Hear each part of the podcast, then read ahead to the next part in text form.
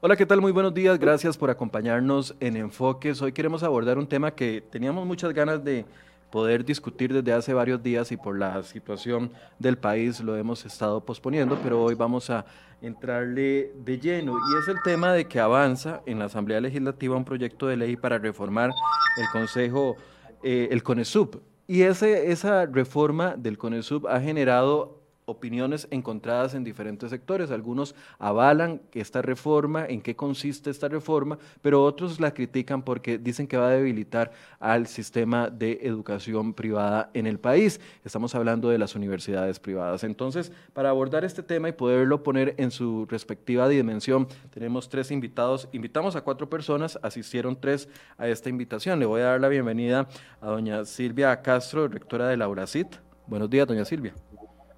Buenos días, Michael. Muchas gracias por la invitación. Gracias por acompañarnos. Doña Yoleni León, diputada y proponente de parte de este proyecto. Doña Yoleni, buenos días. Buenos días, don Michael. Muy buenos días a don William, a doña Silvia y a todas las personas que gentilmente nos ven y nos escuchan por las diferentes plataformas. Gracias. También está don William Rodríguez, representante de la UCAEP, y ya casi les explico por qué la UCAEP tiene voz en este tema. Muy buenos días a la señora diputada, a doña Silvia y a usted, don Michael. Gracias por acompañarnos. Agradecido por la oportunidad de por la oportunidad de explicar la, la, posición de UCAEP en este sentido. Gracias. Y también habíamos invitado a doña Nuria Méndez de CONESUB, sin embargo nos comunicó ayer en la tarde que le sería imposible participar, entonces eh, no va a estar con nosotros. Vamos a ver, tal vez empecemos explicándole a la gente ¿Por qué es necesaria una reforma al CONESUB desde cada uno de los aspectos eh, o balance que ustedes hacen al, respecto? ¿Es necesaria o no una reforma al CONESUB en este momento? Doña Silvia, si gusta, empieza usted. Sí, por supuesto, eh, don Michael. Eh, la, reforma al CONESUB es necesaria, pero no en los términos que se están planteando y que se, se dictaminaron en la Comisión de, de Asuntos Sociales. Eh, las funciones de fiscalización eh, del CONESUB están completamente desatendidas eh, y a lo que se han dedicado los últimos años, desde 1981, que se, que se impulsó la primera ley del CONESUB, se ha dedicado a imponer solamente barreras de entrada en la innovación y obstaculizar los procesos de actualización de las carreras. Es, eh, esa es la razón por la cual eh, las carreras y la oferta curricular del sector está sumamente desactualizada. Imagínese usted, don Michael, que el CONESUB aprueba unas cinco carreras en promedio por año. Eh, de hecho, uno de los años aprobó solamente dos carreras a todo el sector. deniegan la mayoría de los trámites y se pretende actualizar 1.600 carreras cada cinco años. O sea, realmente el ente está está colapsado y está colapsado porque la inversión que se hace en fiscalizar a las universidades privadas es equivalente a 2.000 colones por mes por universidad. Menos de 70 millones de colones, de hecho ahora con, la, con el déficit fiscal le bajaron el presupuesto a 70 millones eh, y realmente con, con ese financiamiento es imposible trabajar. Ok, pero sí está de acuerdo en que se necesita una reforma a la ley del Consejo Nacional de Enseñanza Superior Universitaria Privada. Sí, señor. Sí. Ok, doña Yorleni, ¿cuál es eh, su lectura? ¿Es necesaria una ley? Claramente usted es una de las impulsoras, entonces, ¿por qué es necesaria eh, una reforma a la ley del CONESUP? Tiene el micrófono cerrado, doña Yorleni. Gracias. Cuando se creó la ley en el 81 solamente teníamos una universidad privada. Hoy estamos en el 2021 prácticamente y tenemos 52, 54 universidades privadas. Y la ley sigue siendo la ley de aquel momento, de 1981, donde han pasado una cantidad de agua sobre ese río que entonces llama poderosamente a tener que hacer un cambio que permita revitalizar a esa institución justamente para poder atender esos aspectos que señala doña Silvia y en los cuales lleva razón. Nosotros tenemos que tener una institucionalidad pública que tenga la capacidad de darle respuestas inmediatas a todas las necesidades que se van presentando desde los diferentes sectores. Eso por un lado. Pero por otro lado, este proyecto es un respaldo es un respaldo al esfuerzo, a la inversión y a los años de vida que realizan los estudiantes y sus familias para poder tener acceso a la educación privada en este país.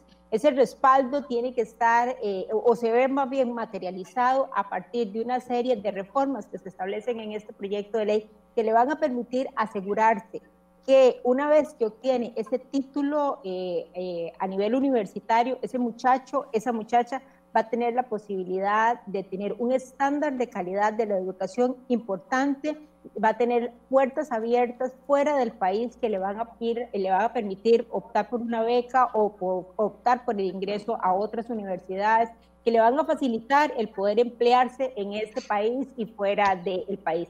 En otras palabras, no representa más eh, o representa más allá que una actualización, es la posibilidad de asegurarle a esas familias, a esos muchachos, que en la mayoría de los casos hipotecan sus casas, hipotecan sus fincas para poder hacer que sus hijos vayan y tengan una educación superior, que esa inversión realmente valió la pena y que este país va a poder salir adelante con ese recurso humano que se está preparando y saliendo a ampliarse. Ok, don William, ¿usted qué opina? ¿Es necesaria una reforma a la ley del CONESUP? A ver, yo obviamente coincido tanto con doña Silvia como con doña Yoleni en, de que, en que es necesario tener una nueva ley del CONESUB. Pero obviamente también no entendemos cómo una nueva ley del CONESUB no toma en cuenta dos cosas, dos cosas que para lo CAEP son importantísimas. En primer lugar, de arrastrar en un proyecto de ley resabios perniciosos de 1981, como pretender fijar las tarifas que cobran las universidades privadas. Es decir, para nosotros no es de recibo en la UCAEP que un proyecto de ley que pretende modernizar con ESUP pretenda arrastrar ese, ese, ese concepto que había en 1981 cuando se consideraba que eh, las universidades privadas eran, eh, un, un, un, proyecto de ley, perdón, un proyecto de, de, de, una nueva actividad que era una donación, por decirlo así, del Estado. Ese es un aspecto. Es decir, no, no, no entendemos eso. Y el segundo aspecto es, y por lo cual consideramos que UCAEP debe estar involucrado en esto, es porque no hay nadie, ninguna institución en estos momentos haciendo prospección de lo que necesita el país en materia de educación superior eh, para, para lo que nos viene, no solo porque estamos en la industria, en, el proyecto 5.0, sino porque, porque con la pandemia vamos a tener una, una diferente situación a futuro. El único ente que sabe lo que se necesita porque aglutina todo el sector formal eh, eh, eh, privado es UCAEP. Y consideramos que la UCAEP tiene que estar en ese consejo director de la, del CONESUB porque es quien sabe qué es lo que se necesita a nivel de educación privada a futuro. Okay. Resumo, claro que, que, creemos que se necesita un nuevo proyecto de ley del CONESUB, pero no en las condiciones en que está planteado en estos momentos. Ahora, eh, identifiquemos cuál es el, cuál es el antes Señora. Pero usted me permite contestarle a don, a don William, por ya, Ya vamos, ya vamos a, poder tener el intercambio, doña Jorleni, pero tal vez identifiquemos cuál es el problema que cada uno de los sectores ve en el Consejo Nacional de Supervisión de eh, Universidades Privadas. ¿Qué, qué, cuál es la principal problemática? Si tenemos que explicarle a la gente tenemos que reformar, los tres están de acuerdo en que hay que reformar la ley del CONESUB. ¿El por qué? ¿Cuál es el problema? ¿Cómo me lo podrían decir en una frase? Bueno, yo, yo no le encuentro ningún problema al proyecto de ley. no, no, no digo, a la, a la situación actual, doña Jorleni. Eh, bueno, vamos a ver, es que nosotros, eh, vamos a ver, el 70% de los títulos que se emiten en este país a nivel universitario vienen de las universidades privadas. El 70% de los títulos. Ve el peso que tiene la educación superior privada en este país. O sea, no es cualquier cosa, el 70%. De ese 70%, la cantidad de, acreditaciones son realmente mínimas y básicamente están en el área de medicina, principalmente, que han sido los programas que más se han venido este, acreditando. Eso por un lado.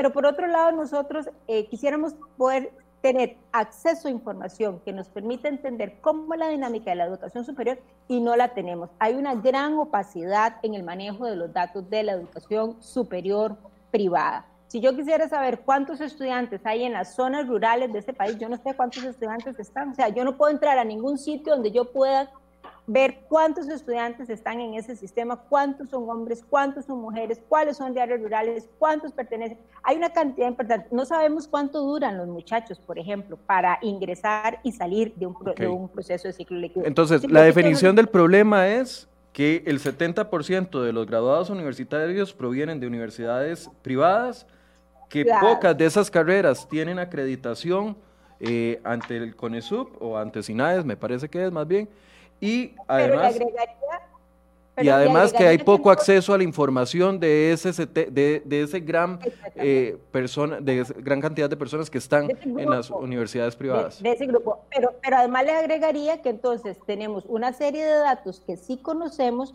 como el acceso de los estudiantes a los colegios cuando hacen pruebas, que no las ganan, que no las ganan, o cuando tenemos los resultados de las pruebas PISA, que salen como ya usted perfectamente las conoce, ¿verdad?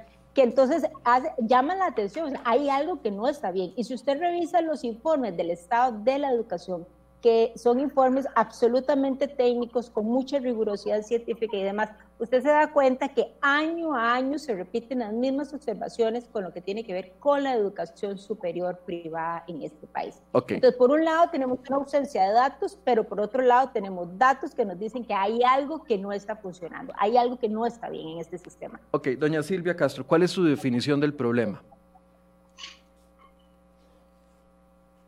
Tiene el micrófono cerrado, doña Silvia.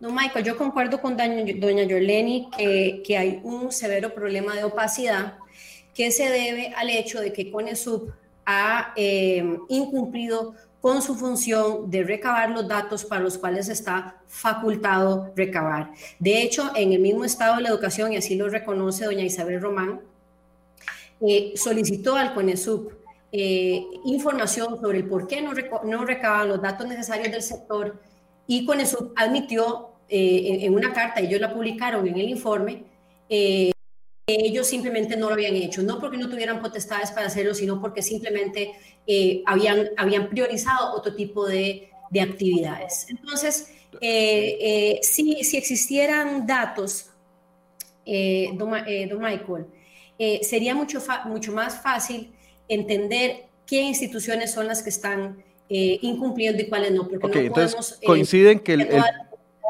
coincide que parte del problema es la falta de información de todos esos estudiantes que están en universidades privadas y que no tenemos eh, certeza de cómo están.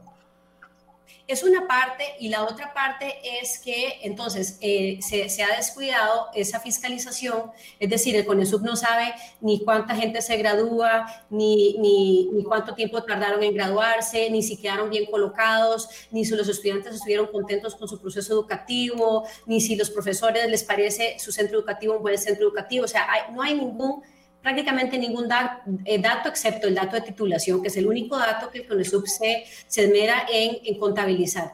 Eh, pero sí, digamos, eh, sí dedican tiempo a realizar actividades que, que, podrían realizar de otra manera y en otros tiempos. Entonces, el, el, otro problema que hay... Entonces, puedo agregar, perdón, doña, doña Silvia, para ir construyendo, puedo agregar que el segundo problema que usted ve, además de la, del acceso a la información, es un incumplimiento del CONESUB de hacer lo que la ley ya le faculta hacer. Están, están incumpliendo lo que tienen que hacer y están eh, obstaculizando innecesariamente eh, el, desarrollo del sector. Y con esto quiero decir que el, sector, igual que cualquier otro sector del sector privado, es un sector productivo, un sector que genera trabajo, que genera impuestos eh, y que va a generar eh, eh, competitividad para el país en la atracción de inversión extranjera directa y en el aumento de las exportaciones y encadenamientos productivos. O sea, pero, pero este ¿cómo, cómo no lo pude decir? obstaculiza, perdón, obstaculiza el desarrollo del sector, el CONESUB. ¿Cómo lo hace? Así específicamente para poder identificar el problema. Le voy, a, le voy a dar yo una, un ejemplo, el ejemplo más reciente que tengo, que yo le, ya, le había comentado a doña Jolene, de, de, una carrera que usted estaría de acuerdo conmigo que es importante que se imparte en este país, habiendo clusters de ingeniería biomédica en este país y empresas de dispositivos médicos. Imagínese usted que nosotros presentamos una carrera hace ocho años eh, de ingeniería biomédica eh, y pasó ocho años en el CONESUB, aunque usted no lo crea. Eh, ¿Y por qué razón? Bueno, un año pasó porque no había un colegio profesional que pudiera pronunciarse al respecto del diseño curricular presentado. Otro año más porque resulta ser que que, cuando llegaron a, a, revisar la bibliografía que se había comprado, eh, como la vinieron a revisar en el 2018, ya seis años después ya estaba desactualizada, entonces que no se podía autorizar porque estaba desactualizada y había que volver a presentar y a comprar los libros, porque es que hay que comprar los libros, don Michael, antes de que usted resuelvan la aprobación de la carrera, haciendo inversiones millonarias eh, en equipos y demás a priori de ser autorizado. Eso es una situación de inseguridad jurídica eh, que, que, realmente eh, eh, imposibilita a muchas universidades de poder renovar su oferta académica. Ok, es muy lento para acreditar las carreras que proponen las universidades privadas que van de acuerdo a la necesidad entonces del de, el país y del mercado laboral. Ese es el punto. Pero además, que, Michael, si, si, si después de ocho años te las aprobaran, entonces vos dirías, de ahí, ni modo, me espero. Pero es que no es así. Imagínese que le devuelven a usted los, los documentos con legajos de mil páginas y le dan diez días para contestar. Y si usted no contesta en 10 días, usted no le da la posibilidad de ampliar el plazo para contestar. Entonces le dicen, ¿cuál es la solución que le dan? Empiece de cero. Ok, entonces, eh, ahí entonces resumo ustedes eh, la definición del problema. Acceso a la información, incumplimiento de lo que la ley le faculta hacer y que no facilita con agilidad la inscripción de carreras. ¿Podemos decir que ese es el Así problema, es. doña Silvia? En, en, en resumidas cuentas. Ok, ya ahorita vamos a ahondar. Ya ahorita vamos a ahondar, pero quiero que la gente pueda entender más o menos la posición Sí. de cada uno. Eh, don Sí. William, usted, ¿cuál es su definición del problema? Ver, Sí, voy a ser muy puntual porque creo que eh, doña Silvia especialmente fue muy específica con relación a la parte académica. Vea, empezando por decir, la falta de datos de cuánta gente se gradúa, cuántos son hombres y cuántas mujeres, etcétera, no es culpa de las universidades privadas, ¿ok? Entonces, eso yo lo sacaría del juego. Las, mis tres observaciones principales, porque como bien dice doña Silvia, el proyecto tiene varias más. Uno, acreditaciones solo, acreditaciones solo a las universidades privadas. Es decir, obliga a las universidades privadas a acreditar sus carreras, pero no a las universidades públicas. Ok, ¿ok? ahí, hay- ahí está el problema, ahí hay problema, entonces. Acreditación solo de, de universidades No, privadas. Ahí, ahí no hay ningún problema. Perdón, Ya, casi vamos a abordarlo, pero desde el punto de vista de don William, estamos definiendo el problema. Don William nos dice que acreditación solo a universidades privadas y no públicas. Correcto. Dos, arrastra errores de la ley original del 81. Y tres, una conformación del Consejo Director del, del CONESUB que consideramos anacrónico y poco visionario para lo que necesita el país a futuro. Listo, entonces si alguien no sabe absolutamente nada del tema, le voy a decir cuál es la definición del problema de estos tres señores. Uno, que los que el 70% de los graduados universitarios están saliendo de universidades públicas con carreras algunas que no tienen acreditación, de que hay una falta de acceso a la información de estos graduados universitarios y de las personas que están pagando en universidades privadas, eh, que hay eh, un incumplimiento por parte del CONESUB en hacer lo que la ley le faculta hacer, que la acreditación solo se le permite, se le pide a universidades privadas y no a públicas, y que el CONESUB no es ágil a la hora de acreditar nuevas carreras. Ese es el panorama global. Ahora sí, entremos al proyecto de ley y la reforma. ¿Cuáles son los primeros tres o los principales puntos que eh, conforman esta propuesta que fue ya avalada en la comisión eh, correspondiente, doña Jorleni? Bueno, vamos a ver, don Michael. El, primer artículo tiene que ver con la integración, que es uno de los últimos tipos, eh, aspectos que mencionó, mencionó. aquí hay, hay algo importante que don William tiene que entender, ¿verdad? Esto no es un consejo gremial y no puede ser un consejo gremial. Estamos hablando de la educación que está establecida en nuestra constitución política. El CONESUB tiene que ser un consejo académico, porque lo que hace es supervisar exactamente y regular todo lo que tenga que ver con la educación superior privada. Esto no es una sucursal más de UCAEP, ni es una sucursal más de AmCham. Esto no es un gremio, esto es un consejo académico que tiene que estar liderado y representado por personas o por instituciones que tengan aportes significativos que darle desde la línea de, la, este, de, de lo que es la educación. Por esa razón no puede ser una silla para AmCham, una silla para UCAEP, una silla para CINDE, una silla para las universidades privadas, porque si lo que queremos es tener ese espacio, bueno, podemos crear otro espacio, pero este no es el espacio. Este es un espacio meramente académico y por esa razón no puede ser como ellos han venido diciendo, que tiene que abrirse para que se modernice y demás. Si, UCAEP quiere eh, facilitar datos para que esté actualizado la oferta y la demanda eh, laboral en este país, no necesita una silla. O sea, si tiene la voluntad de hacerlo, puede hacerlo perfectamente. Pero además yo quiero recordarle a don William que me parece que don William no lee el proyecto, a pesar de que habla mucho del proyecto, no lo lee. En el artículo 3 hay un inciso donde estamos creando el Consejo Consultivo. Y entonces CONESUB está obligado cada seis meses a hacerle una consulta a ese consejo justamente para conocer por dónde va la procesión en este camino de la oferta y la demanda eh, laboral. Pero también aquí hay otros órganos que hacen esos esa prospección de eh, oferta y demanda laboral. El INA los hace, el mismo Mideplan los hace. Hay muchas instituciones que hacen esto que lo que falta es como encauzarlos y creemos que a través de ese consejo consultivo se puede dar. Eso, número uno. Número dos, Doña Yorleni, hagamos pausa para que puedan eh, responderse y aclarar puntos aquí. Eh, don William y doña, y doña Silvia, sobre este punto en específico. don William, ¿me permite? Por favor, adelante. Actualmente, ¿quién compone el CONESUB? Don, don Michael, lo compone el, ministro, eh, lo compone un representante de Mideplan, un representante de las universidades privadas, eh, eh, los colegios profesionales y, y CONARE. Sí, quería, sí quería hacerle, don, don, eh, don Michael, algunas aclaraciones a, doña Yolene. Yo sé que doña Yolene se está refiriendo a, a, don William, pero, pero también alude a AmCham y yo sí tengo que aclararle a ella que, que ni hoy ni nunca se ha solicitado una silla para AmCham en esa comisión.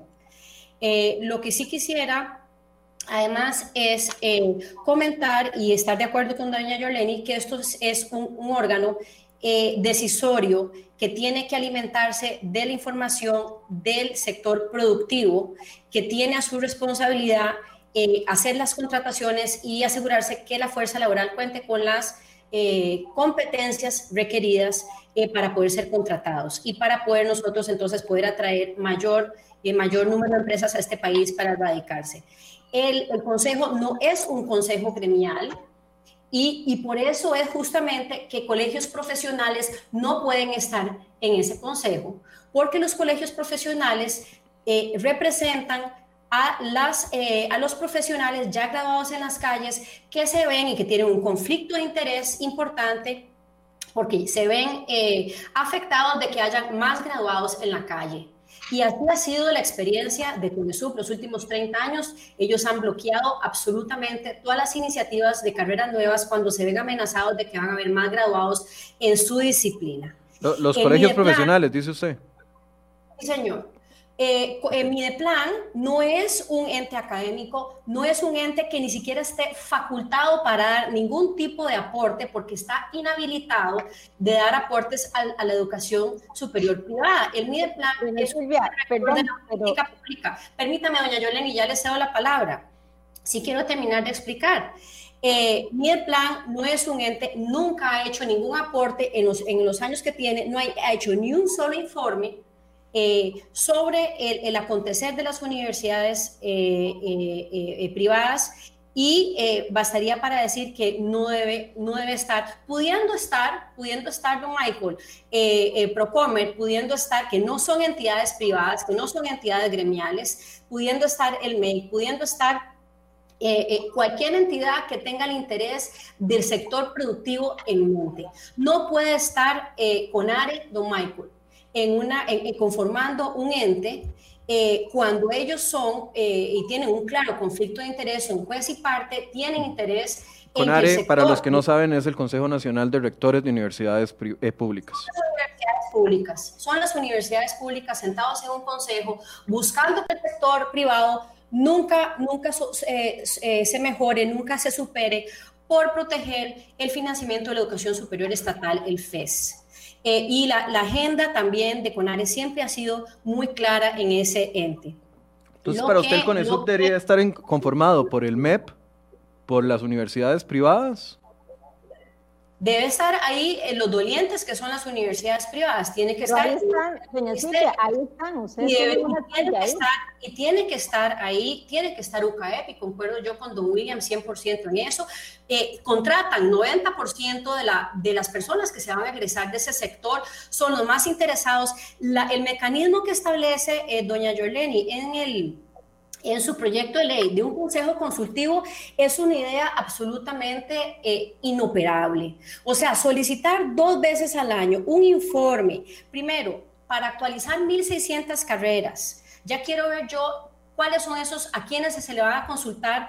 Eh, vamos a coger el ejemplo, Michael. ¿A quién le consulto yo el perfil de los ingenieros informáticos? Permítame, doña Yoleni, ya le doy la palabra. Pero, es que los espacios de, de, intervención, de, yo siento que los míos son muy reducidos y los de ellos son muy amplios. Si quieren, si quieren lo, lo, hacemos con tiempos para que todos estén contentos. Por favor, sí, sí, sí. sí, termine la idea, doña Silvia, y le doy la palabra a don William y después a doña... A doña yo, yo, solo estoy hablando, refiriéndome sobre la conformación, no he hablado de ningún otro punto, pero... pero tampoco, pero es que no me lo permiten. Yo quisiera hablar sobre Si me permite yo, pues ya voy a terminar, estoy conversando sobre la idea de eh, eh, solicitar que el sector productivo se vea representado a través de dos informes anuales. No se puede generar esa información, esa información nunca ha existido en Costa Rica eh, yo que estoy trabajando eh, en, proyectos también con el INA, sé lo difícil que es y don William también lo puede, lo puede eh, confirmar, generando perfiles para una carrera de mantenimiento industrial, lo que, lo que ha costado y es solo una carrera, mucho menos 1.600 carreras que hay que actualizar. Doña Silvia, entonces, ¿cuál sería la conformación ideal para darle la palabra a los, a los demás? Según su eh, criterio. Si se, va, si se va a cambiar la ley y se va a reformar el CONESUB, eh, la conformación de, de la cabeza, ¿cómo tiene que quedar, según su criterio? los miembros del Consejo no pueden tener conflictos de interés que sean contrarios al interés público. Y los entes como eh, eh Procomer, como CINDE, como UCAEP e instituciones de esa naturaleza tienen un solo interés, y es que hayan profesionales, más profesionales y mejor graduados. Ese es el único conflicto, que no es ningún conflicto de interés porque es un interés en común que tienen con las universidades okay, entonces que salgan los colegios profesionales y que salga CONARE y que salga Mideplan. Eso es, eso es lo que usted dice. Ok, doña, don William, ¿quiere decir algo? Desde luego que sí. Eh, dígame cuánto voy a disponer para no quitarle. ¿Qué les parece si les doy minuto y medio a cada uno para que puedan conformarle las ideas? ¿Les parece? No tengo problema. Yo sé sintetizar. A, mí me tres minutos porque vamos dos contra uno, ¿verdad? Entonces, denme tres minutos a mí para... Doña Yolanda, hace dos días hacíamos dos contra uno, ¿verdad? También, no se le olvide. Don William, adelante. Gracias, eh, don Michael. Vea, doña Yolani dice que esa no es una conformación de tipo gremial. Tiene toda la razón. Pero esa es una visión estatista ya trasnochada, de verdad, doña Yoleni el, el 90% del trabajo en Costa Rica lo produce el sector privado. El 90%, entiéndanlo, el 90% lo produce el sector privado. Y ese 90% que es el sector privado formal, formal, tiene mucho que decir y por eso, y por eso el Estado lo ha reconocido teniendo tres representantes del sector privado en la Junta Directiva de Lina, por ejemplo, tres representantes del sector privado en la Junta Directiva de la Caja del Seguro Social, y no sigo, porque son 107 instituciones donde la OCAEP tiene representantes. Entonces, pretender ignorar de parte suya y de parte de, de, de los proponentes de este proyecto que la UCAEP tiene que decir porque es la empleadora de este país, por favor, es estar pensando en los años 50 y 60. Paro ahí. Doña Jorleni, adelante. Eh, bueno, vamos a ver, don William, lo siguiente, nadie está diciendo que tenga que acallarse UCAEP. Lo que estoy diciendo es que UCAEP no necesita de una silla para hacerse escuchar, ¿verdad? Ustedes tienen canales diversos para poder hacer llegar todas sus inquietudes y para eh, eh, entrar de lleno a defender esas posiciones que ustedes tengan y esas demandas que ustedes tengan, que además me parece que son absolutamente válidas, ¿verdad? Pero el caso de, y vea, y vea lo que le estoy diciendo que tengo razón, ustedes tienen tres sillas en el INA y dígame si el INA sirve, ¿verdad? Dígame si el INA sirve en este país. yo le puedo decir con absoluta, eh, con absoluta vehemencia que el INA no funciona en este país. Es una de las inversiones más malas que nosotros estamos haciendo. Si al INA no se le hace una cirugía mayor, el INA va a seguir siendo lo que es, gente que colecciona títulos que para nada le sirven porque no lo lleva a la empleabilidad. Y ustedes tienen tres sillas ahí, ¿verdad? Entonces, las sillas no son los que, lo que definen este asunto. Yo lo que estoy diciendo es que hay que tener la rigurosidad que este, ese órgano requiere y es una rigurosidad meramente académica. No estoy en ningún momento desacreditando o desaprovechando los aportes que el sector productivo le pueda hacer. Efectivamente, usted lleva toda la razón de que el sector productivo hay que escucharlo, porque sabe dónde le chima el zapato todos los días y sabe por dónde va la posición. Pero eso no significa que convirtamos un, un ente eh, académico en un ente este, gremial son dos cosas absolutamente diferentes. Doña Jorleni, para usted debería mantenerse la conformación, ¿cómo está? Lo, que sí hemos dicho, don William, reiteradamente, es que el espacio que ocupa Mideplan hoy, que también es un ente al cual se le podría hacer la consulta, podría ser ocupado por alguna de las entidades que este, eh, la UNIRE y UCAEP han propuesto. Lo que no logramos es que nos digan cuál es la institución. Un día nos dicen que es MEI, otro día nos dicen que es CINDE, otro día nos dicen que es Procomer, otro día nos dicen que es UCAEP. O sea, aquí lo importante sería que ya fuéramos haciendo definiciones, eh, tomando decisiones concretas y decir, ok, nosotros vamos porque esa silla de Mideplan ya no la ocupe Mideplan, la ocupe eh, tal entidad y eso podríamos entrar ya a valorarlo en serio. Lo que no podemos es empezar a valorar cuando todos los días se hacen cambios diferentes de a quién es el que Y estarían anuentes de que salga de, las, de, de, de, ahí el Consejo Nacional de Rectores de Universidades Públicas. ¿Qué tiene que hacer el Consejo Nacional de Rectores ahí? Le, voy a decir por qué no. En un inicio yo creía que sí, que sí deberían de salir, pero después entendí por qué no deberían de salir. Este es el enlace que permite. Nosotros tenemos un sistema académico y no solamente superior, sino en general en este país que funciona como islas. 20 segundos para los tres minutos, doña Jorleni no tenemos un rector en materia de educación. O sea, las universidades públicas por un lado, las universidades privadas por otro lado. está el MEP. De educación, eh, sí, pero no es el rector, aunque usted no lo crea, no es el rector de la educación en este país el tener al CONARE ahí en esa silla lo que hace es poder juntar a un sistema que está integrado entre lo público y lo privado. Pero además CONARE genera mucha información académica que es valiosa para la toma de decisiones en ese órgano. Y finalmente quiero reiterarle a toda nuestra audiencia o informarle a toda nuestra audiencia que UNIRE tiene una silla en ese consejo. O sea, nada de lo que pasa en ese consejo se hace a espaldas de UNIRE se hace a saber, completamente abierto para que UNIRE también, que tiene voz y voto, pueda decidir sobre los aspectos que ese consejo eh, eh, decide tomar decisiones. Antes de pasar al otro tema, antes de pasar al otro tema, quiero darles un minuto a cada uno para que vuelvan a, referirse al tema si quieren hacerlo para pasar al siguiente tema.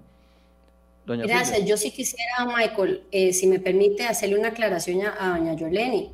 Doña Yoleni, la razón por la cual el INA no funciona es porque las sillas de UCAEP siempre siguen estando en minoría. Y en ningún órgano en el que usted deje a, la gente que tiene interés en que las cosas funcionen, quede en minoría, va a funcionar. Y por eso es que la conformación que usted está planteando no funciona, porque usted deja a las universidades privadas en minoría y al, al, al país lo deja en minoría. Vea, CONARE ha estado en esa silla. Yo quiero que usted me diga de qué maneras es que CONARE ha articulado nada desde el CONESUB. ¿Cuáles son esos informes que CONARE ha generado para la toma de decisiones? Ni uno solo, doña Yoleni, porque no ha habido ninguna sola articulación. Es más, la única articulación que se hizo con, con CONARE que duró hasta el 2018 fue de iniciativa de UNIRE, ni siquiera del mismo CONESUB. Okay. Entonces, sí, eso, como para, para empezar, perdón, don Michael. No, doña Silvia, es que estoy tratando de dar tiempos iguales eh, a todos. No sé si quiere cerrar la idea rápidamente. ¿Quiere cerrar la idea eh, rápidamente? No, dejo que don William la termine si él gusta. Don William, su tiempo. Gracias. Vean, yo creo que uno de los problemas más serios que tenemos, y especialmente eh, con relación a este proyecto de ley, es que sí están en disposición de escuchar, pero nada más de escuchar. Y por eso y por eso, Michael, la UCAEP se levantó de la mesa que teníamos con doña Patricia y con doña Yoleni, porque sí, estaban en disposición de escuchar, pero de ahí no pasaban. Puntualizo. La única conformación que nosotros hemos propuesto, y si se leyó el, el, el proyecto de ley alternativo que presentamos, es MEP, SINDE, MEIC, UNIRE y UCAEP. Procomer salió y fue doña Silvia precisamente en una conversación informal en donde se dijo, bueno, ¿y quién puede ser si no es fulano de tal o, tal institución? Y salió Procomer, pero nunca hemos presentado a Procomer. Esas cinco instituciones que acabo de nombrar son las que hemos propuesto formalmente. Y vean, de verdad, el, el, tema... Pero para usted sí es básico que salga el Consejo Nacional de Rectores de la Conformación. Absolutamente, no tienen nada que hacer ahí. Y si doña, y si doña Yoleni dice que hoy, que hoy decimos una cosa y mañana otra, que no es cierto, y ahí ellas están en la misma posición, porque dijeron que, que, que Conare saliera y ahora parece que ya no, que, que ahora parece que Conare debe quedarse. Ok, doña Yoleni, para cerrar este tema, un minuto y medio. Sí, este, gracias. Vamos a ver. Uno, primero recordar que UNIRE tiene una silla ahí, siempre la ha tenido, ¿verdad? repito, nunca las decisiones se han tomado a espaldas de, de ellos. Este, segundo, decirle a don William que entendemos que presentaron una moción, por lo menos yo la moción no la conozco todavía. Eh, entonces, a mí no me la ha presentado don William y me parece que a la diputada Patricia Villegas tampoco. No sé con quién habrá hecho llegar usted como para conocer esta conformación que usted está este, señalando. Y tercero, este, vuelvo una vez más de manera reiterada a decirles que tanto la diputada Villegas, proponente de este proyecto, como mi persona, estamos anuentes a cambiar una de esas sillas por la entidad que ustedes consideren que mejor les puede eh, eh, representar en ese espacio y que el cambio se estaría haciendo por la silla que ocupa en este caso eh, Mideplan pero sostiene que, el Consejo Nacional de Rectores se tiene que mantener ahí. Efectivamente. Don Michael, perdón, pero aquí como yo de, parte tercera en esta conversación, eh, esa, esa conformación que enseña Jorleni que no recibió está en la consulta, la respuesta a consulta eh, que envió UCAEP y que le envió a su despacho. Entonces me sorprende que ella diga que no lo vio porque hasta yo lo vi. Ok, quiero pasar al... Yo no tengo ninguna nota de UCAEP. Tengo notas de SINARE, tengo notas de UNIRE, pero no tengo ninguna nota de UCAEP. Quiero pasar al siguiente tema porque si no se nos va el tiempo y es otro tema que a mí me parece muy relevante. Incluso yo que estudié en, universidad pública y también en universidad privada, era una de mis principales preocupaciones. Es el hecho de la acreditación de las carreras. ¿Cómo esta eh, reforma vendría a ayudar a la acreditación de las carreras? A resolver ese problema que los tres que los tres concordaron de que esto sí es un, es un verdadero problema, el tema de la acreditación de carreras y el lento proceso. Eh, doña Silvia, si quiere empieza usted. Primero, doña Silvia, no sé. ¿Quién? Eh, la que guste. Ok, bueno, primero decirle que la acreditación es un proceso de acreditación selectiva, no es, no, no es generalizada para todas las carreras en este país. Es selectiva eh, tiene un grupo de carreras que son las que arrancaron, digamos, como en el primer, que las que estarían entrando en los primeros cinco años. Nosotras, las diputadas proponentes, estamos haciendo una revisión si las dejamos todas o si quitamos algunas de ese primer grupo que se había establecido. ¿De, una totalidad de cuántas carreras, doña Jorleni? A ver, estamos hablando de educación, que tiene 378 eh, carreras en este momento, Estamos hablando de medicina que ya prácticamente está toda acreditada. Me parece que es solo una universidad la que falta por acreditarse. Está derecho y estaba arquitectura, pero probablemente la vamos a dejar por fuera igual que medicina, justamente porque ya está, eh, eh, eh, en el caso de medicina está prácticamente toda toda incorporada. Además, el FINAES hizo un estudio actuarial que nos sirvió a nosotros entonces para poder plantear esas carreras y también los plazos. Ellos están definiendo una serie de, mecanismos que les va a permitir entonces a SINAES el poder decir, bueno, vamos a entrar con esta carrera en el primer año, en el año dos con esta, eh, en el marco de esos cinco años de esas carreras. Pero lo otro importante aquí, don Michael, es que el proyecto de ley no obliga a las universidades a tener que acreditarse estrictamente con SINAES pueden hacerlo con SINAS o con quien desee hacerlo. Por ejemplo, el tecnológico tiene la mayoría de sus carreras acreditadas en Canadá. El Colegio Federado de Ingenieros y Arquitectos ahora tiene una, su propia empresa acreditadora que además está entre los mejores rankings a nivel mundial por los socios con los que está este, eh, se juntó esta acreditadora y todo lo que tiene que ver con ingenierías y arquitecturas ya se puede acreditar desde ahí. Pero si las universidades quieran acreditarse fuera del país o con otras acreditadoras que vayan surgiendo a lo largo de los años, pueden hacerlo perfectamente. Entonces, digamos que, la, que eh, sofocarnos porque va a haber una, un entrabamiento a nivel de SINAES, me parece que no, un poco porque ya ellos han venido definiendo como el proceso y segundo porque hay alternativas donde, eh, donde eh, poderse eh, acreditar. Hay otro grupo que entra a los 12 años de que inicia la ley y ya después de ahí todas las carreras que quedan ya no serían obligatorias la, eh, la acreditación. Eh, por ejemplo, el caso de ULACIT, es una universidad que más ha trabajado en este país en acreditación. A mí me sorprende mucho que ahora doña Silvia no le guste la acreditación, cuando ULACIT es una de las carreras de las universidades pioneras en este país a nivel privado en el tema de la acreditación y estoy segura que lo hizo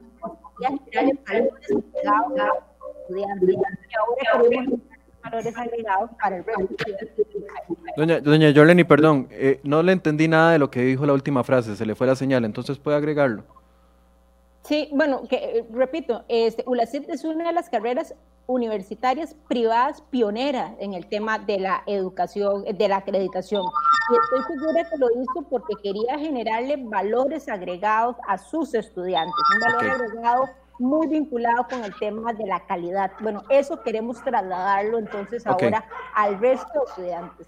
Ok, entonces la acreditación cinco años, eh, algunas de las carreras, del resto 12 años. Doña eh, Silvia, adelante. ¿Qué opina de eso? Tiene, tiene cerrado el, micrófono. Todo en afán que nos oigamos bien, ¿verdad? Eh, don Michael, eh, quisiera, digamos, eh, referirme al criterio de doña Yoleni con respecto a, al tema de la acreditación, y es que no es que no me guste la acreditación, de hecho nosotros fuimos miembros fundadores del SINAES y, tenemos un buen número de carreras acreditadas. el problema es, de hecho, no es la acreditación, el problema es la calidad de la educación. El problema es el CONESUP. Si queremos mejorar el SINAES, yo no tengo ningún inconveniente que se, se, mejore el SINAES a través de una modificación de la ley del SINAES. Eh, una ley que aplique a todas las instituciones de educación superior eh, pública y privada, eh, no solamente a uno de los sectores. la acreditación me preocupa por varias razones. Hay, hay, razones de orden constitucional que ya doña Yoleni conoce, pero también hay una razón que a mí me preocupa, sobre todo en este momento, y es no conocer todavía de ese estudio actuarial, doña Yoleni, que usted tiene en sus manos, cuánto es que cuesta esa acreditación, porque eh, yo sí vi un informe de SINAES que decía que su idea era de acreditar unas mil y pico de carreras eh, que no era la totalidad de las carreras que, que, habían en las universidades privadas, eh, pero omitieron el dato de cuánto se iba a costar. Y si yo lo saco por regla 3, eh, prácticamente me da 1% del PIB en aumento para solo este proyecto. Entonces yo quisiera que usted más bien eh, eh, aprovechar, darle de mi tiempito, para que usted me pudiera decir exactamente cuánto es que el SINAE dice que va a requerir de plata adicional del erario público en esta época de déficit fiscal. Pero doña Silvia, antes de darle la palabra a doña Yoleni, ¿usted sí está de acuerdo que hay que acreditar las carreras universitarias? No, ULACIT acredita sus carreras, pero lo hacemos de forma voluntaria. Don, don Michael, ¿qué sentido tiene que las universidades estén obligadas a cumplir un estándar máximo cuando lo que deberíamos estar asegurando es un estándar mínimo de consumo. Vea usted la diferencia entre un Ministerio de Salud que se asegura que los restaurantes no estén sirviendo comida descompuesta y que usted confunda el Ministerio de Salud con Michelin que tiene que darle a usted las estrellas sobre su restaurante. O sea, usted no le va a decir a Michelin que le vaya a certificar la fonda eh, del barrio. Usted no va a hacer eso, usted va a asegurar, ¿verdad? Que, que usted se va a asegurar que haya diversidad en el sector. Su posición entonces es que la, que la acreditación sea voluntaria por parte de las universidades privadas. Así es como lo es actualmente, como dice la ley. que se mantenga así. también riñe con el proyecto, eh, eh, también eh, riñe con la ley del, del, SINAES que dice que la acreditación es voluntaria. Por eso es que hay que modificar la ley del SINAES si es que se va a emprender cambios sobre los temas de acreditación. Estamos desatendiendo, Michael, las, eh, eh, el CONESUB y los cambios que se tienen que dar en el CONESUB para que el CONESUB funcione. Don, William y luego doña Jolene. Don William, ¿tiene posición con respecto a este tema específico? A ver, yo no voy a, a, repetir lo que dijo doña Silvia porque estoy absolutamente claro y de acuerdo con eso. La acreditación debería ser un aspecto de competencia, ¿ok? Decir, yo creo que todos estamos claros que no todas las universidades privadas son excelentes. Eso, eso lo, tenemos, lo tenemos claro.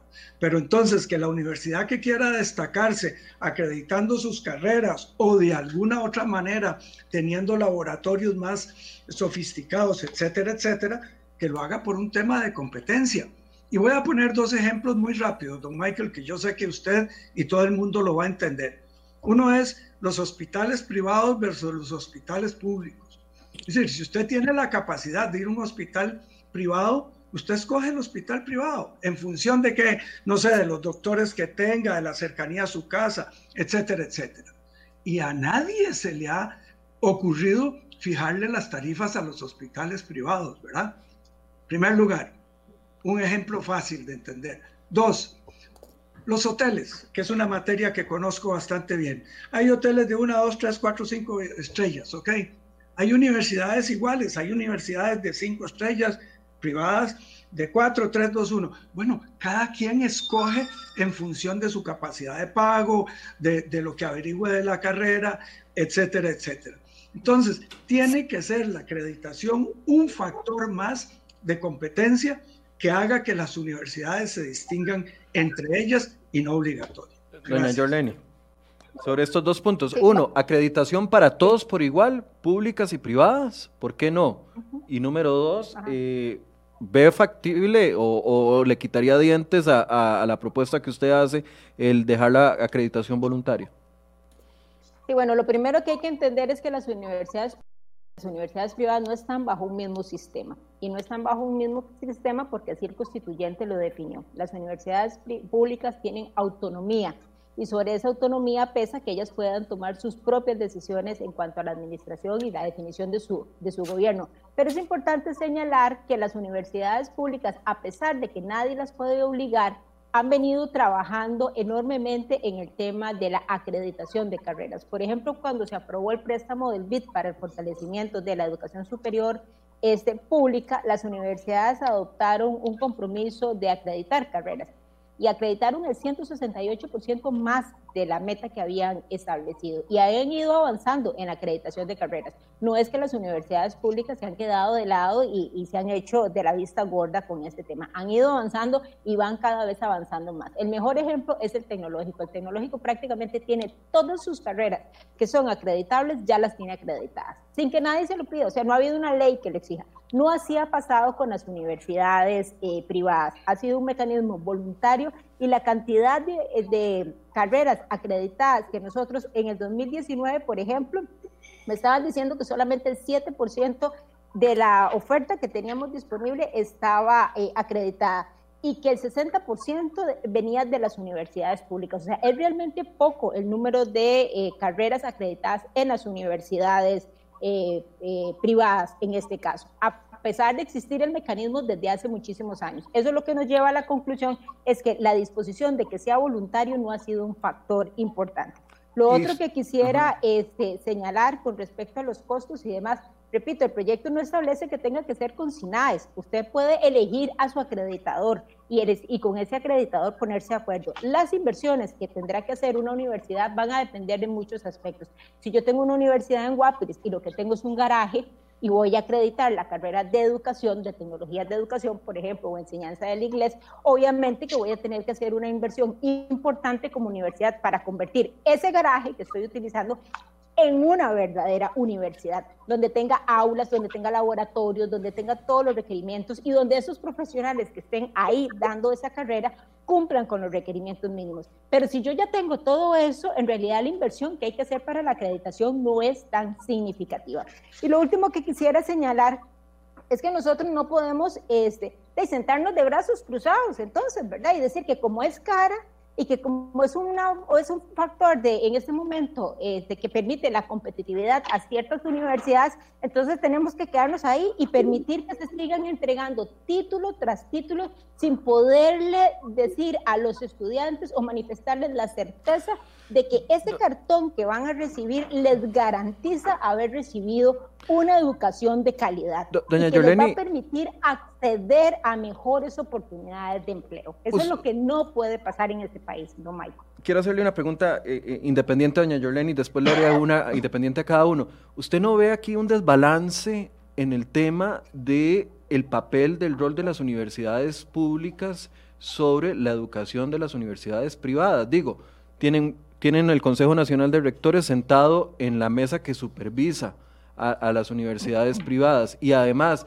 eso va a ser obligatorio para ellos acreditarse, pero las universidades privadas, eh, públicas van a seguir por la libre. O sea, en las universidades eh, públicas también hay carreras de mala calidad, también hay carreras por las que hay que luchar para que se eleve su, su, su contenido. O sea, ¿por qué la desigualdad y, le hago la pregunta específica, ¿por qué seguir manteniendo a las universidades públicas en un rol de superior, de supervisión y, con reglas distintas? Que me extraña mucho de usted porque usted siempre más bien abogado por una igualdad eh, eh, eh, en todo lado y también hemos hablado sobre el tema del FES y sobre el tema del, rol de, la, de, las universidades públicas. ¿Por qué esto, doña Yoleni?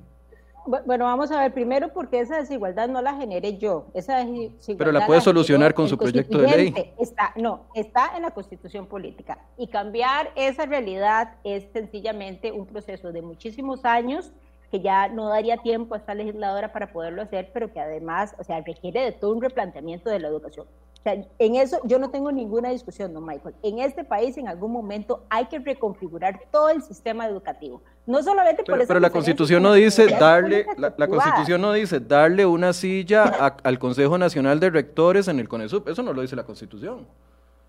Pero cuando se creó el, el CONARE se estableció de esa manera, ¿verdad? Y ahí ha estado y ha funcionado. Y yo sigo defendiendo la tesis de que esa ahí hay un traslado de información que es importante. Pero, pero, por eso. Nuevamente al tema de no, la, no, no por el traslado, perdón, doña Jolene, es que quiero tener este punto claro desde su, su perspectiva. No por el traslado de la información. Estoy hablando de que eh, estamos teniendo al Consejo Nacional de Rectores como un ente, como parte de un ente rector de su competencia, por así decirlo, de sus competencias, que es la educación privada que mucha gente termina en la educación privada por la falta de oportunidades en la educación pública y ya sabemos que la falta de horario, la falta de apertura de cursos, la falta de, capacidad de las universidades eh, públicas. ¿Por qué, si la, estoy de acuerdo con usted, la constitución le dio un rango a las universidades públicas, pero no les dio una silla en el CONESUB, que es un consejo técnico para supervisión de universidades privadas, por ese lado. O sea, no, entiendo ese punto.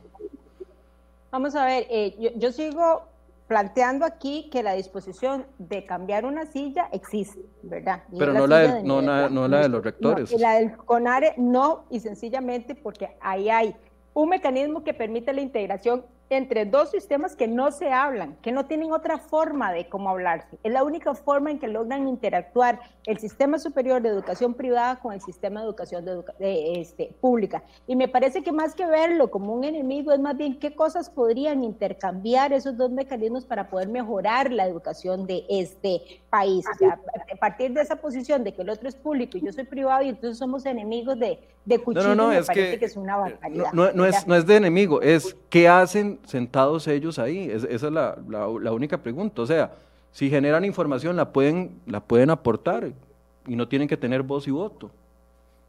Así es.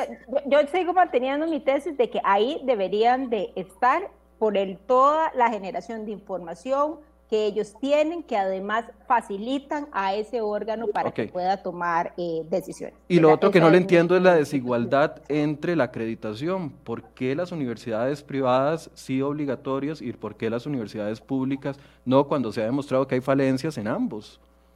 Don Michael, porque las universidades públicas tienen su propio autogobierno, por esa razón. O sea, yo encantada de la vida hubiera puesto la obligatoriedad para las dos cosas, para las dos instancias, tanto pública como privada. Pero las universidades públicas, nos guste o no nos guste, tienen una cobertura que la Constitución les da y esa cobertura es la de autogobierno. Pero aquí vamos a ver, o sea, pero yo nada más para finalizar quisiera decir lo siguiente, o sea, a mí me parece un pecado así, me parece un pecado que en este país, por una discusión de que a aquel se lo obligan y a mí no, o a mí me lo obligan y a aquel no, nosotros permitamos que la educación de este país siga siendo la educación que a, a mí lo que me parece un pecado es que, la, que los estudiantes, dependiendo del, tipo de universidad a donde pertenezcan, lo que sí me parece a mí un pecado es que los estudiantes, dependiendo del tipo de, de educación que reciban, tengan educación eventualmente acreditada a todas las carreras y, en un sector público intocable. O sea, me parece un pecado con, esos, estudiantes. Es de acreditación selectiva. El proyecto no es de acreditación obligatoria para todas las carreras que imparten las universidades privadas.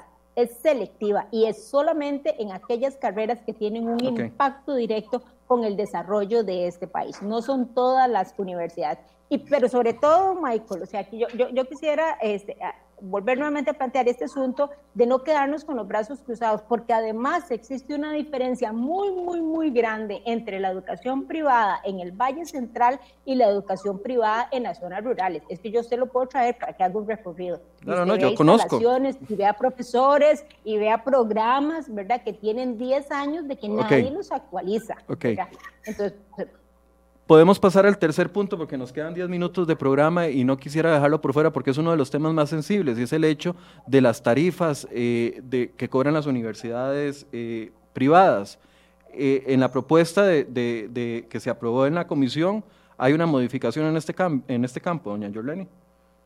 Sí, claro, estamos permitiéndole a las universidades privadas que se aseguren que las tarifas que ya cuando estoy hablando de tarifas estoy hablando de la matrícula y del costo del curso eh, que vaya a aprobar el CONESUB sea a partir de un modelo técnico que este, sustente realmente todas las variables que tienen que ir con ese incremento o con esa tarifa que van a utilizar las universidades. Nada más dejar claro que la aprobación de las tarifas es solamente para matrícula y para cursos.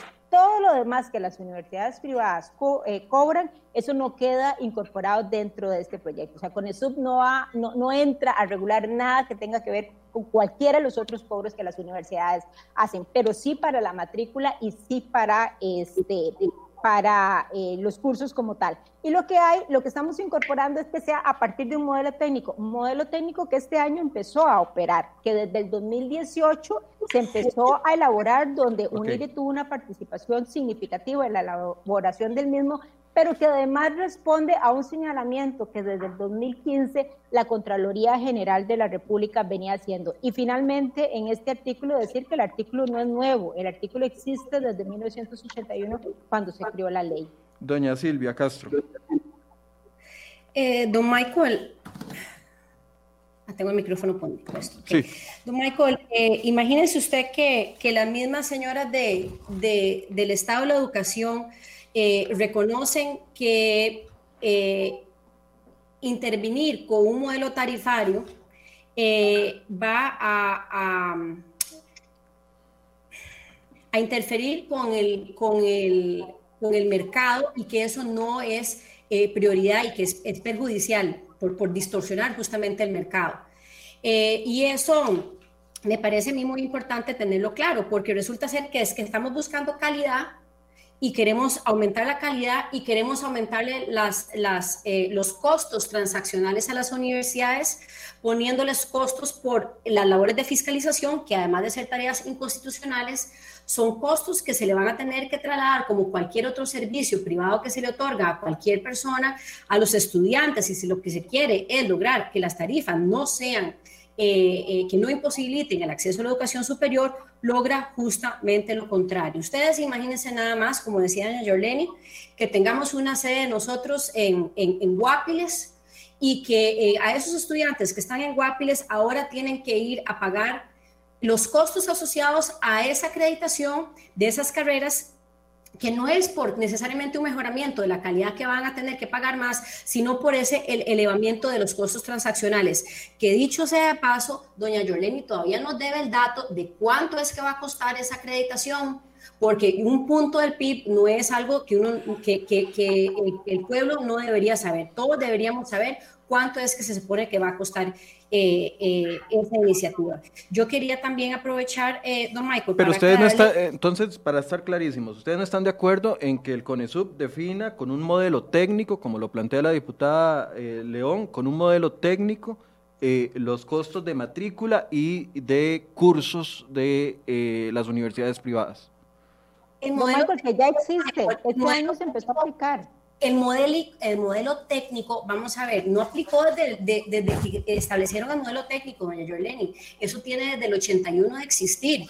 Y eso justamente lo que explica el desfinanciamiento de las inversiones en el sector. O sea, justamente tenemos evidencia de cómo este distorsionamiento del mercado eh, se ha visto y esos efectos ya se palpan en ese financiamiento y esas inversiones en el sector. Y por ende, en su calidad eh, el modelo que se definió, se definió con algunos rectores, no todas las universidades están representadas por UNIRE, eh, y es un modelo que era, según yo tengo entendido, lo que ellos consideraban que era mejor a lo que se hacía antes, porque antes solo autorizaban un aumento sobre el IPC. O sea, usted tuviera que hacer cualquier inversión, usted no podía. Hasta el año pasado, doña Jorleni, hasta el año pasado no se podía hacer ninguna inversión porque usted no podía recuperar esa inversión. Y ahora el modelo que se establece prácticamente le pide a usted estados financieros, o sea, que el secreto bancario y, su información eh, eh, eh, a la libre, porque metiendo esa información al CONESUB ya es información eh, pública. Doña Silvia, pero, pero, pero a ver, hay, una queja también generalizada entre los estudiantes de universidades privadas del exceso de, cobros de las universidades privadas. Debería mantenerse por la libre viendo esa problemática, sabiendo de que muchos de los que hemos estudiado en universidad privada hemos tenido que endeudarnos con un crédito. Por ejemplo, yo estudié gracias a CONAPE y ya lo pude pagar finalmente, pero tuvimos que acceder a créditos para poder eventualmente estudiar porque los costos eran eh, eh, exagerados, altos. Tiene toda la razón, don Michael, pero resulta ser que el CONESUB, por ejemplo, no está pendiente de asegurarse que las universidades estén cobrando lo que las universidades dijeron que iban a cobrar. El CONESUB no, no se asegura de que haya contratos de los estudiantes con las universidades para asegurarse que los términos de la prestación de esos servicios, incluyendo todos los costos, eh, eh, no, no, eh, no existan cambios sobre la marcha de esos costos. O sea, el CONESUB está haciendo eso. Hay ya hay una, una ley, la 7472, que faculta a cualquier persona que tenga una queja sobre la variación de los términos de un contrato de dirigirlo a la Comisión de la Defensa del Consumidor. Y hay tribunales penales, hay tribunales civiles ordinarios, según la naturaleza del incumplimiento. O sea, no es que no exista legislación ni, hay, ni que no existan mecanismos para poder lograr este objetivo. Don William. Los hay. Lo que no es es de financiar al sector porque eso no, o sea, usted no puede tener calidad a un bajo precio, eso no existe. Don William, ¿tiene posición con sobre este tema específico? Desde luego, y, y nuestra posición es absolutamente contraria a cualquier tipo de fijación de precios. Yo no sé por qué no se entiende que las universidades privadas son empresas, empresas como lo es eh, un supermercado, como lo es un hotel, como lo es un hospital, son empresas. Y doña, doña, doña Yoleni dice que viene desde el 81, sí, pero no menciona que en el 92 la sala constitucional varió ese concepto.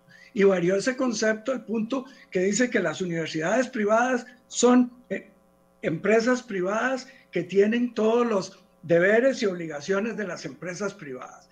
Entonces, que me vengan a decir que es un tema que con un, que con un modelo, no, no, el modelo lo debe definir cada empresa, cada empresa, universidad privada, y garantizarle al estudiante mediante un contrato de que su carrera le va a costar tanto.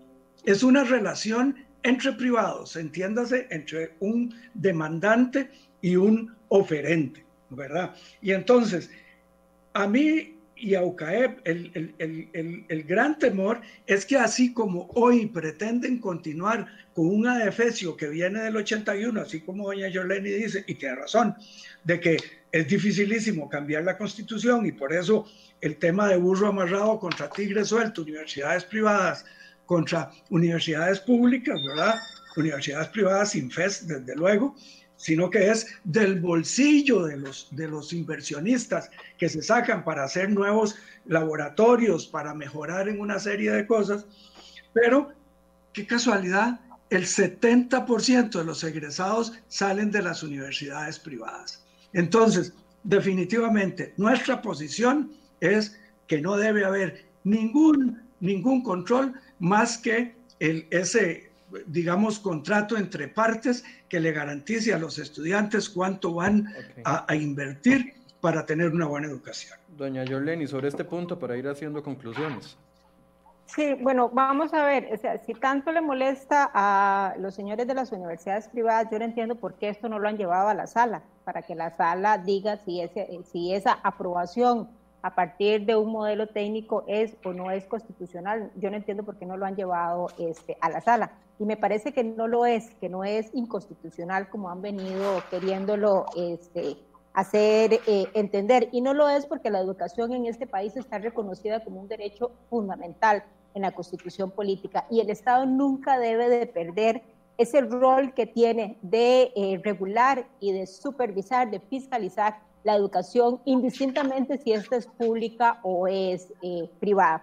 En muchas oportunidades a los señores de UCAEP y a los señores también de UNIRE les hemos manifestado, tanto doña Patricia como mi persona, la anuencia de que una vez que este proyecto pase el primer debate, enviarlo a la sala y consultar todos los artículos de la sala para ver si efectivamente esos artículos son o no son este, constitucionales o inconstitucionales como nos los han estado señalando. Y a mí de verdad que me da muchísima lástima, eh, no, muchísima lástima no, esa no, eso no era para... O sea, a mí, a mí me genera como mucho dolor escuchar a una rectora de una universidad tan prestigiosa como es la Universidad este, ULACIT en este, en este país que diga este, que la calidad de la educación es de, es de bajo precio. O sea, me parece que eso es condenar de entrada a la gente la calidad del el, el, precio nunca debe ser una variable para que yo diga que como es barato, entonces tiene que ser malo o tiene que ser deficiente. La educación en este país tiene que ser la mejor educación,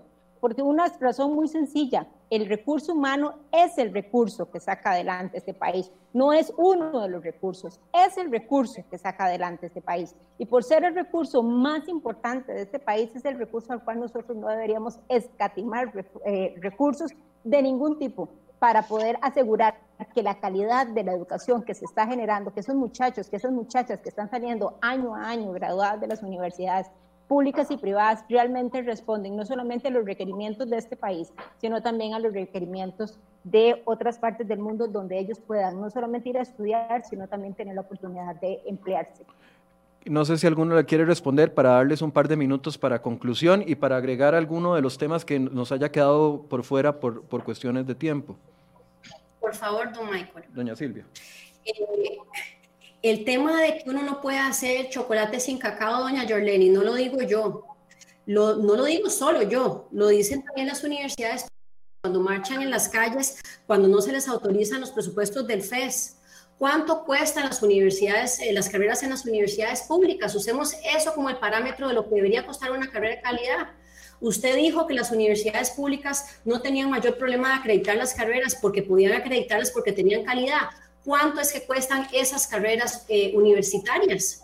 Utilicemos esa cifra para saber cuánto es que realmente debería costar una carrera que se pueda acreditar, porque es que ese es el estándar, uno no puede nada más llenarse la boca, digamos, para decir, ah, sí, yo les puedo ofrecer una carrera calidad y tras de eso eh, barata. Eh, y eso no lo digo yo, no lo digo yo porque a mí me parezca que uno debería cobrar los estudiantes más. No, justamente uno de los elementos de un sistema de calidad es el acceso a la calidad, a la educación. Y si yo no puedo ofrecerle a un estudiante el acceso a la educación, ¿qué clase de calidad va a tener? Ahí sí no existe calidad. No existe calidad en todo porque el estudiante ni siquiera pudo entrar. Entonces, yo creo que es una, una, una situación que, que, amerita que las, que, que, las personas valoren, porque ciertamente este proyecto que doña Yoleni propone es un proyecto que, que pretende y va a cerrar eh, las, las sedes en las zonas rurales, que son en donde más personas hay de más escasos recursos y que se van a ver afectados con una posible aumento de precios cuando tengamos que justificarles esos aumentos eh, en los costos transaccionales de las universidades a puro gusto, porque ni siquiera es necesario ese proyecto tal cual se está planteando eh, no es necesario. El CONESUB es pésima gestora de sus labores, no por falta de potestades legales, sino por falta de interés, de conocimiento técnico, de presupuesto y de enfoque ideológico. Y eso es lo que se tiene que cambiar. El SINAES no tiene nada que ver con el CONESUB. Ok, eh, conclusiones y, en estas conclusiones le voy a dar dos minutos a cada uno. Si quieren agregar algún tema que nos quedó por fuera, por supuesto que vamos a tener que hacer otro programa con respecto a esto para ahondar porque no es suficiente la hora y diez minutos que llevamos para poder ahondar en todos los temas. Entonces, eh, un par de minutos para conclusiones y pueden mencionar en esas conclusiones algún tema que crean que es vital sobre el proyecto que debe apoyarse o no. El que guste empezar.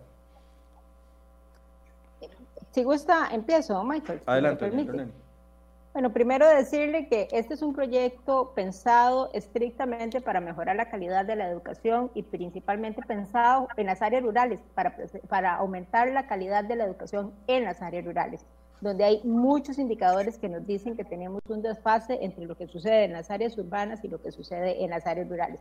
Pero que el proyecto no es solamente esto, ¿verdad? El proyecto habla de la integración del CONESUB, habla de las diferentes funciones que se están mejorando, habla de los requisitos y los procedimientos que se tienen que dar para abrir una carrera, para abrir una sede, para eh, mejorar un programa, donde además hicimos una segregación siguiendo recomendaciones que nos facilitó UNIRE, entendiendo que este, tienen que darse fases diferenciadas de admisión, de estudios de fondo y de autorización, y que todavía las estamos mejorando para asegurarnos que el proyecto que se vaya a presentar a primer debate reúna requerimientos que realmente le puedan funcionar este, a, las universidades privadas. Estamos estableciendo plazos para pronunciamientos y que además se han venido acortando de manera significativa porque tienen razón las universidades cuando dicen que los plazos son muy, muy, muy largos y no debería de ser. Estamos estableciendo también que los planes de estudio se tienen que actualizar cada cinco años porque hay un gran número de programas de estudio que pasan años y años y años, y eso no lo decimos nosotros, lo dice el Estado de la Educación, sin que sean este, actualizados. Establece también un artículo para los derechos y los deberes de los estudiantes, que a mí me parece grandioso esa posibilidad de que los estudiantes por ley tengan claramente determinados cuáles son esos derechos y esos deberes que tienen. Establece sanciones por el incumplimiento de la ley a través de reglamentos este, establece cómo se llevan a cabo los recursos de reconsideración, las fuentes de financiamiento para el CONESUB, aplicando las mejores prácticas que hoy se utilizan, que es no utilizar destinos específicos, como lo hemos venido haciendo a lo largo de los años, porque se, convierten en camisas de fuerza. Y este, finalmente, pues establece esa acreditación selectiva para aquellas carreras que tienen un impacto determinante en el desarrollo y el futuro de este, de este país. A mí me parece maravilloso eh, que, tengamos, que tengamos discusiones en estos momentos alrededor de un tema tan importante como la educación superior.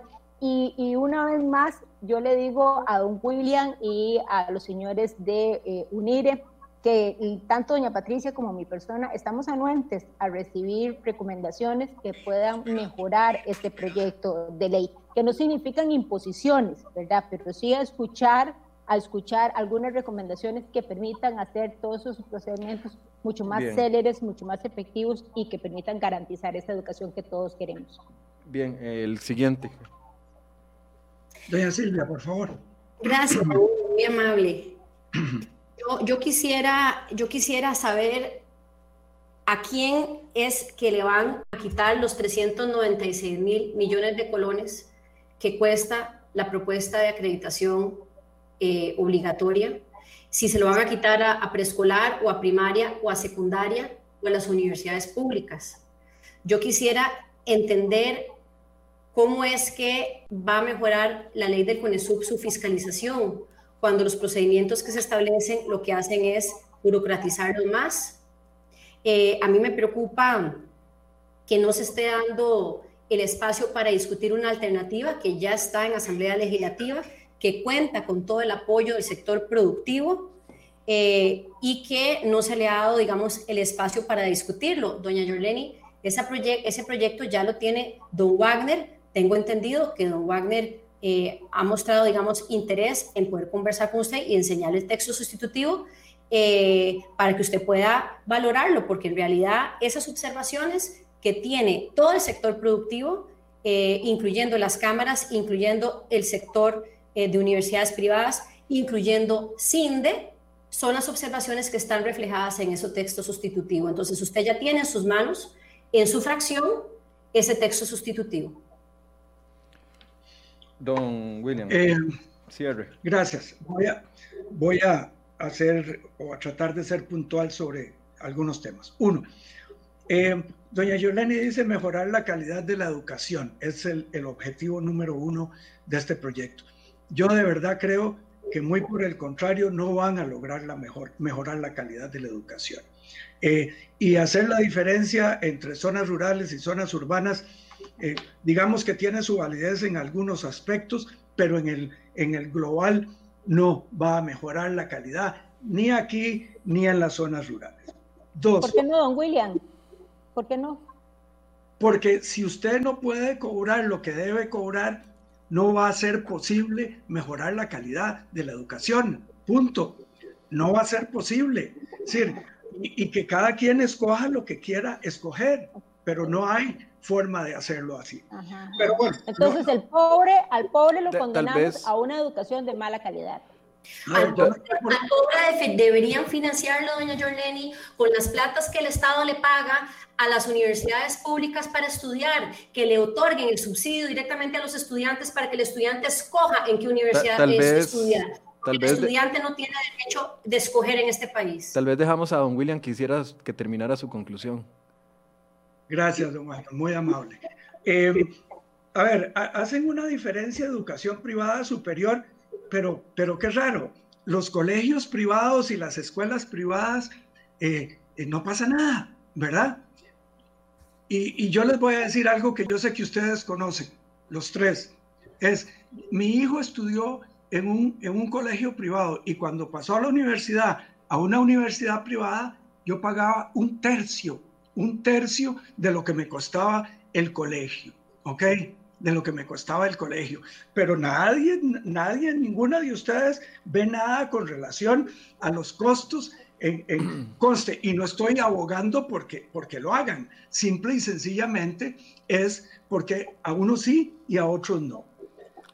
¿Por qué CONARE? Bueno, yo les voy a hacer una propuesta, una propuesta fácil. Así como CONARE debe tener una silla en el CONISUB, hagamos que, que, que las universidades privadas tengan una silla en CONARE ¿ok? Y entonces así nivelamos la cancha y me parece muy justo, ¿o no? ¿Verdad? Eh, pero aquí hemos concentrado la, la, la, conversación en algunos aspectos, pero el proyecto de ley tiene varios otros aspectos que son de gran importancia y que son perniciosos. Y voy a citar uno, el cobro de un canon. ¿Qué tiene que ver el cobro de un canon en este sentido a las a las universidades privadas? Eh, y termino diciendo dos cosas. Vean, eh, aquí satanizamos mucho a Lina con relación a, su poca productividad. Ya doña Silvia lo dijo, ahí son seis contra tres, ¿ok? Pero yo les voy a decir algo, en el sector en que yo me he desarrollado la mayor parte de mi vida, que es en el sector turismo, el sector turismo no sería lo que fue hasta el 2019 si no hubiera sido por Lina. El INA hizo una gran labor para el sector turismo que hizo que llegara a ser el sector número uno productivo para, Costa Rica. Y termino nada más con una cuestión. Yo sé que están dispuestas a escuchar, pero escuchar no es negociar. Nosotros estamos dispuestos no, no solo a que nos escuchen, sino a que nos sentemos en una verdadera mesa de negociación. Bien, gracias. Yo, les agradezco a los tres. Sé que, que, los tres quedaron con ganas de decir más cosas. Yo quedé con ganas de hacer más preguntas, pero definitivamente el tiempo nos, nos, nos ganó.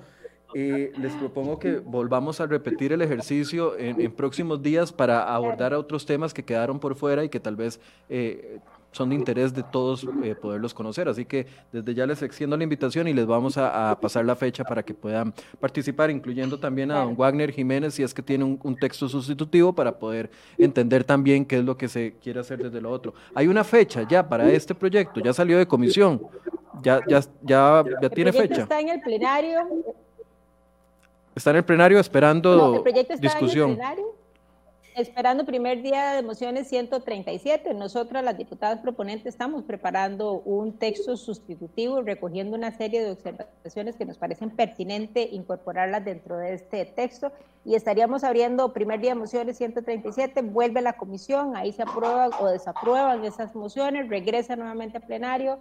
Este, se, va, se, va, a estar moviendo en este próximo mes, entonces. sí, en estos próximos días ya estará el proyecto moviéndose. Vamos, vamos, a darle seguimiento a este tema y poderlos invitar de nuevo. Les agradezco mucho a los tres por la apertura y por la franqueza con que hablamos el día de hoy. Gracias a usted. Muchas gracias a los tres. verles. Don William, doña Silvia, don Michael, muchas gracias, buen día. Gracias, y gracias a ustedes por su compañía. Los invitamos a que se conecten con nosotros en Enfoques Mañana, donde tendremos otro tema de discusión eh, a partir de las 8 de la mañana. Muy buenos días. Павлова.